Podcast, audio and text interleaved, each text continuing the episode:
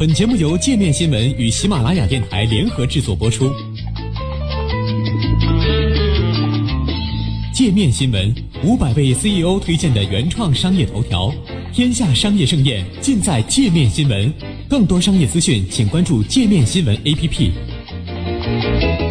美股刚刚经历的这轮抛售是短期修正还是牛市终结？由于近期美国国债收益率大涨。美国股市周三创下八个多月来的最大跌幅，这也让部分投资者开始思考：此轮持续了近十年的牛市是否真的已经临近尾声？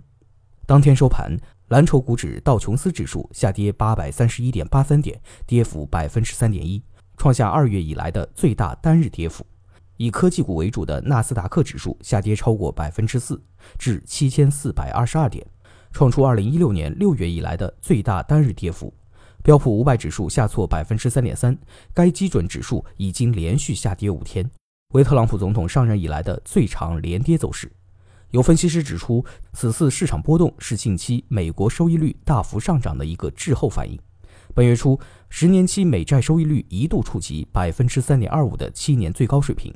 在他们看来，此次暴跌和标普五百指数在二月的那次修正颇为类似，都是利率进一步走高的预期造成的。二月初，标普五百指数从前一个月的高点下跌了百分之十，引发市场对牛市即将终结的担忧。美国股市正创下有史以来最长的牛市行情。自二零零九年三月以来，标普五百指数翻了两番。不过，由于特朗普政府去年通过的减税措施的提振，再加上经济持续扩张，市场很快实现了反弹。截至九月末，美股今年累计上涨接近百分之十。直到这个月，十年期美债收益率飙升，以及特朗普的贸易政策引发投资者担忧。新奥尔良维利尔咨询公司的组合投资经理维利尔指出，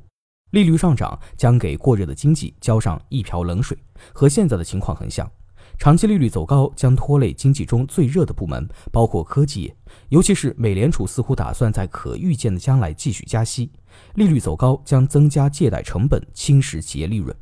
在这种情况下，投资者可能希望将资金撤至安全性更强的股票，选择那些价格更低，同时又可支付稳定可观股息的公司。阿里亚资本首席执行官施拉格说：“此次波动更多和利率有关，而不是科技股发生了什么特别的事情。利率正在走高，那些最贵的股票通常就成了被抛售的对象。”随着周三股市下跌，美国国债收益率走势终于转向。当天，基准十年期国债收益率收于百分之三点二二幺，周二为百分之三点二零八。债券的收益率和价格呈负相关。部分专家认为，眼下无需慌张。希瑞财富管理公司总裁哈尔德指出，此次回撤，尤其是科技股的回撤是必须的。此次抛售很健康。自二零零九年三月触底反弹以来，股市已经连续涨了逾十年。亨廷顿私人银行首席投资官奥古斯汀则指出，投资者一般是先卖了再提问。他还表示，摩根大通、花旗和富国银行等大型银行公布财报后，投资者将寻找新的市场板块来取代此前领涨的科技股。从理论上来看，如果美联储持续加息，债券收益率继续走高，银行将有更好的表现，因为这会给银行贷款带来更多利润。财富管理公司戴维斯的总裁亚历山大说：“他对周三的市场暴跌没有特别紧张，只要公司收益和美国经济继续增长，此次回撤最终将不过是一次健康的修正。缺少波动性反而让人担忧。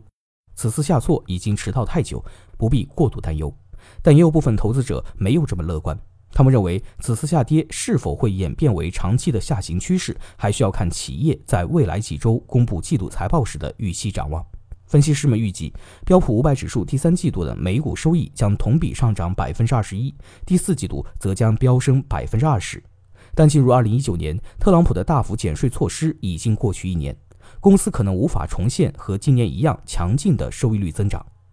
纽约伯德曼资产管理公司首席市场副总裁兼首席市场策略师博尔斯认为，这可能是修正的开始，归根结底还是看收益。最大的担忧并不是第三季度的数据如何，而是第四季度以及明年第一季度的收益预期如何。安联资产管理公司的美国投资策略师马哈扬指出，市场正在消化利率走高，最终通过房贷、车贷和学生贷款影响到实体经济的这个预期。现在我们看到的，实际上就是市场在为未来增速放缓进行调整。